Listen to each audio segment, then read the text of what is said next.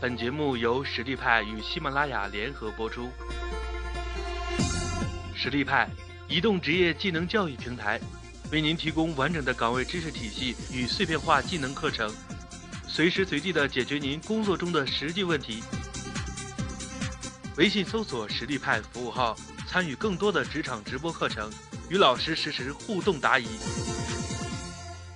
大家好，我是邹鑫。今天和大家分享的是如何制作周计划，一共分两个部分。第一部分我会告诉大家做周计划的一些误区。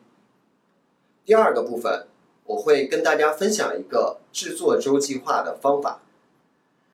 那么，到底问题出在哪里呢？我认为是你在制作计划的时候走入了下面的几个误区。而如果你想要像高效能人士那样工作的话，你只需要走出这几个误区就可以了。如果这些大大小小的星星是你要做的所有的事情的话，小强做计划的方式是把自己觉得重要的、怕忘记的事情写到清单上，而不是把所有的事情都写在清单上。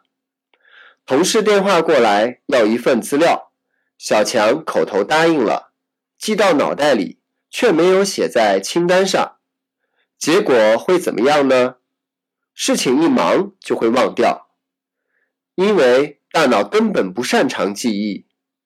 下午同事催那份资料的时候，小强就必须放下手头所有的事情来赶那份资料。这样一来，他的计划。就泡汤了。正确的做法是：第一步，把同事要资料的事情立刻写到工作清单里；第二步，和清单上其他的事情做比较，决定是否今天做；第三步，如果决定今天做，就调整工作计划；如果决定改天做或者不做，那就立刻跟同事协商。不要影响工作的完成。决定你价值的是那些最重要的事情，而决定你效率的反而是那些琐碎的事情。管理不好琐碎事情的人是无法管理好重要事情的。误区二：光写下来，没有做任务分解。现在是一个碎片化的时代。没有那么多大块的时间让你做一件大事。想象一下，你一小块一小块的时间，就像是一个个的小杯子。你要做的事情是一个个的木球。如果木球比杯子大，那即使再用力也放不进去，还很有挫败感。所以，你必须先把木球切成小块。才能放到一个个的小杯子里。误区三，没有设置截止时间。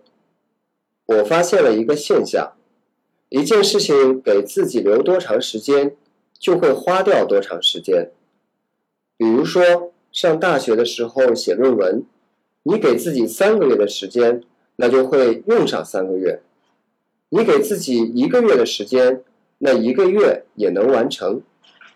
多余的两个月就是在拖延，所以我建议你在做计划的时候设置截止时间。比如你要做一个 PPT，那就预估一下需要多久。假设是一个小时，那就把截止日期设定为一小时后。假设是一天，那就设置为一天，不能不设置。误区四。计划做得太满。我见过一些人的工作计划：早晨八点到八点半做什么？八点半到九点做什么？九点到九点半做什么？安排的严丝合缝。我很怀疑这种计划的可执行性。一旦遇到临时突发事件，计划就会全盘崩溃。也会失去对计划的信任，这就是至刚则易摧。所以，高效能人士在做计划一件事情之前和之后，都会留十分钟左右的空余时间，同时还要看一眼日程表，不要和会议或者外出时间相冲突。误区五，没有列出当天的大石头。想象一下，忙碌了一天，下班的时候发现几乎所有的事情都做完了，只有最重要的两件还没做。这时候你能下班吗？就像一堆石头挡在路上，你清理掉的所有的小石头，而大石头还在那里，你能过去吗？反过来，忙碌了一天，下班的时候发现还有好几件琐碎的事情没有做，但重要的事情都做完了，这时候你能下班吗？这就是高效能人士不加班的秘密：先搞定最重要的事情。再想象一下，一个人整天忙的都是琐碎的事儿，而另一个人每天都能把重要的事情搞定，老板会升谁的职？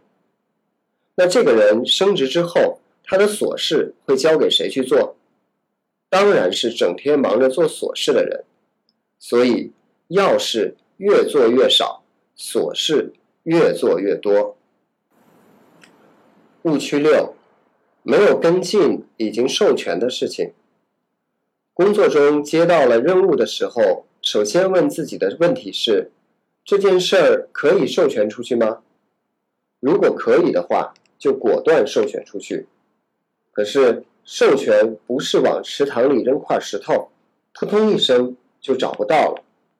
而是像扔飞镖一样直中靶心，然后还要取回来。误区七：没有固定时间做计划。